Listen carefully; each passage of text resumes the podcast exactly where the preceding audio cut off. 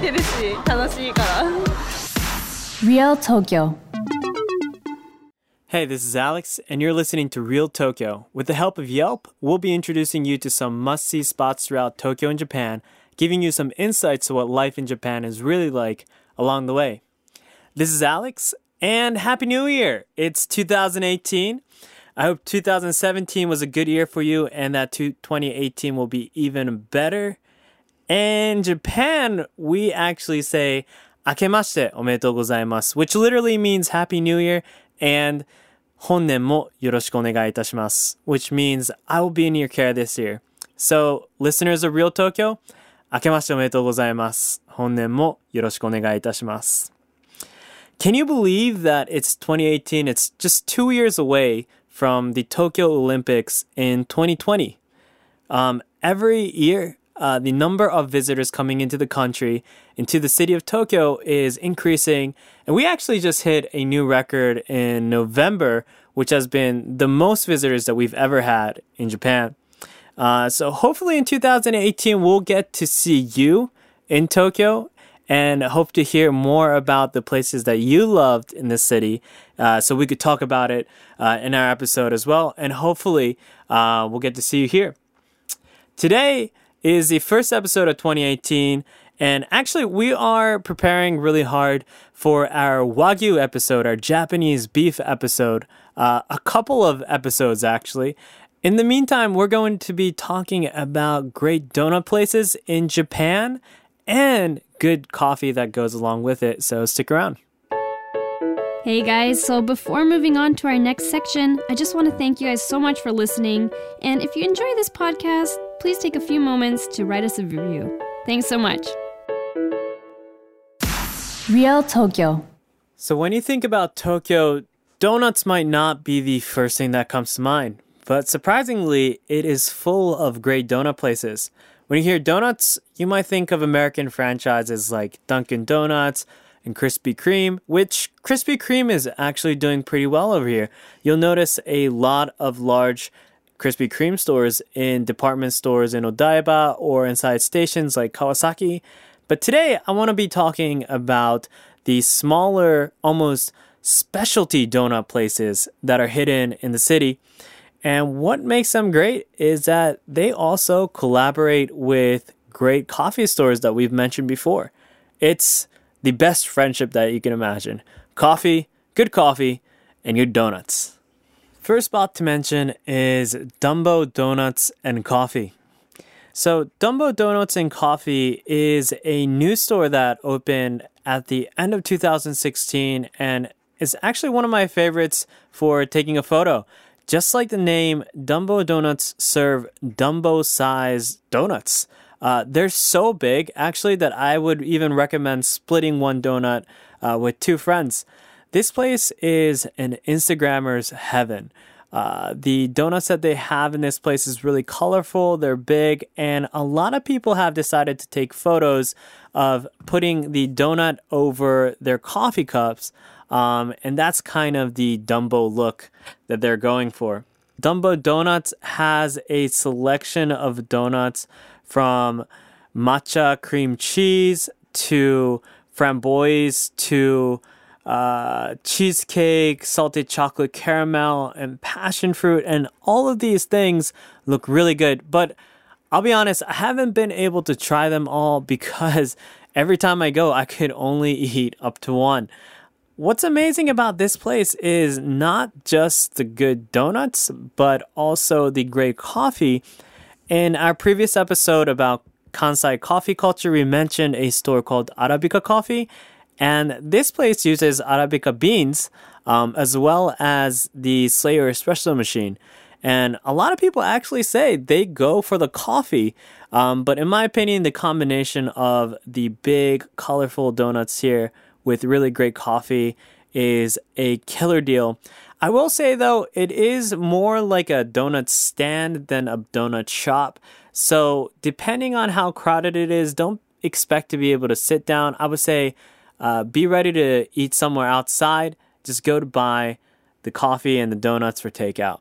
And top of that, Dumbo Donuts recently started a second store in Setagaya Wakabayashi area called Bryant Coffee, uh, which I haven't been to yet, but it seems like they serve the same coffee, the same donuts, but a little bit more seating and probably less of a line. So if you don't want to line up or if you don't want to be standing while eating donuts, I recommend checking out Bryant Coffee as well. So on the topic of Azabu Juban, Azabu also has a famous donut place called Nico Donuts. Nico is famous for having donuts that are made out of soybean paste, and they claim that these donuts are healthier than regular donuts. Soybean paste minimizes the amount of oil that the donut absorbs, so less oil means it's more healthy. And so you don't have to feel guilty about eating these delicious donuts. Nico is this tiny donut stand without any seats in the middle of the city. So I actually recommend going to check out uh, their coffee shop called The Canvas in Hiroo. The Canvas is this beautiful two story coffee shop. Um, the whole building is white. It looks just like a canvas, with the first floor completely being a coffee stand uh, where you can buy uh, Nico donuts and uh, coffee to go. Uh, and the second floor is also a small seating area where it may fits around eight to 10 people, maybe. Um, but this place had the best flat white that I've ever had with a beautiful white Synesso espresso machine and their own coffee beans from Mark Espresso, where they get it roast all the way in Kyoto. Um, and also the barista trained in Australian uh, style um, had the perfect balance of smoothness, milkiness, and bitterness together. And I I can't stop going back. Um, also, they have some really cute merch in here with their original characters of uh, Mark and all these characters are kind of hand drawn. Everything about this place is really great. Um, they also recently opened a second canvas store in Daikanyama called uh, Canvas Tokyo Inc., uh, which seemed to have a little bit more seating and might be a little bit more accessible than Hiroo. And I haven't been there yet, but it's definitely on a list of places that I would want to go. So, good soybean paste donuts with the best flat white that I've ever had. I recommend checking out Nico Donuts. The third place I want to talk about in the donut episode is Dominique Ansel Bakery in Omotesando. This is a bakery that created the cronut. That's right, the croissant donut hybrid was made in Dominique Ansel in New York. Uh, they have uh, stores around the world, and they have two one in Ginza and the other, which is the main store in Japan, which is in Omotesando. You might have also seen videos of this place with the watermelon soft serve inside watermelon slices, or the corn sauce serve on top of corn on the cob, or the roasted uh, chocolate s'mores dessert. Uh, this place is an innovation hub for creative desserts. Um, and the cronut is absolutely amazing. Actually, I've had friends who've worked at Yelp uh, come into the city to tell me that they were lining up hours in New York to not end up getting a cronut where you could show up here and it's a lot easier. You could show up maybe in the noon sometime and still be able to get one. And just like they said, uh, I went on a Saturday noon and I guess I was pretty lucky. Um, I was able to find uh, get a cronut for myself, and it was really really good. The coffee here is, is not bad, but it's I think it's normal coffee. Uh, but the pastries and the amazing experiences that go along with each dish that you could get here is really amazing. Uh, so can't ignore uh, for a coffee and donut place in Tokyo. And finally, you can't talk about donuts in Tokyo without talking about Good Town Donuts. Uh, Good Town Donuts is one of my favorite places to hang out, period, in general, outside of just donuts or coffee. Uh, the reason why is they're located in the back alleys of Cat Street, uh, which is already kind of a back street between Shibuya and Harajuku, but it's even hidden inside there. So it's like on the back street. And once you go into this alley, you'll find a couple of these uh, really hipster, Christmas light covered, uh, Northwestern Pacific American style places uh, that looks like it just came out of a Pinterest catalog. Um, and both of these places, uh, the Great Burger, which is owned by the same place as Good Donuts and Good Town Donuts, um, are both amazing places. Um, you'll love it.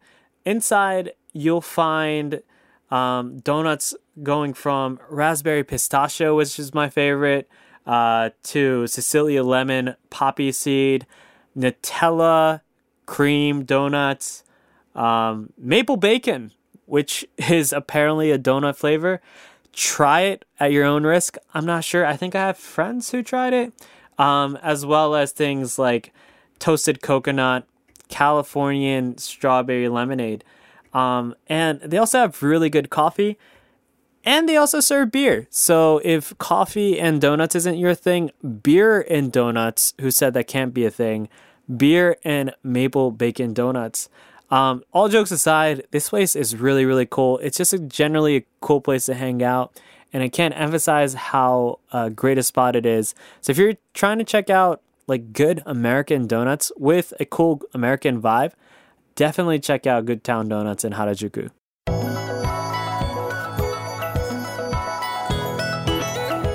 Well, that's it for today. I hope you had a good time listening to the donut and coffee episode. Uh, we really appreciate your support. And shout out to Dennis. Thanks so much for sending us a Twitter DM about your month in Tokyo. We're glad that you had a really good time uh, using um, a lot of the places that we mentioned in Real Tokyo. Your comments about uh, your time at Kichijoji, as well as checking out uh, Koffee Mameya and uh, you know, not going to the Owl Cafe because you're like, nah, all those things were really great. And we really, really appreciate uh, your comments. Uh, if you haven't yet, we're waiting to hear from you as well. Uh, you know, please leave us a review on the podcast app or send us a DM on Twitter at our Twitter handle at Real Tokyo FM. You can follow us there, and we'll keep updating you about info about the new episodes, um, about cool places that we're checking out in Tokyo, and also why not subscribe to this podcast? Um, every other week, you'll get an episode uh, talking about different topics of cool places in the city.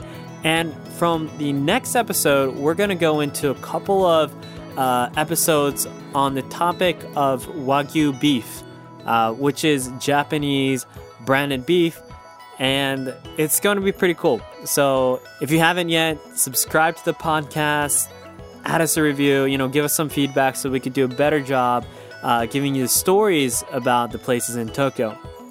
Uh, you can find more info about the spots that we introduced today in the descriptions and on Yelp. See you soon and enjoy Tokyo.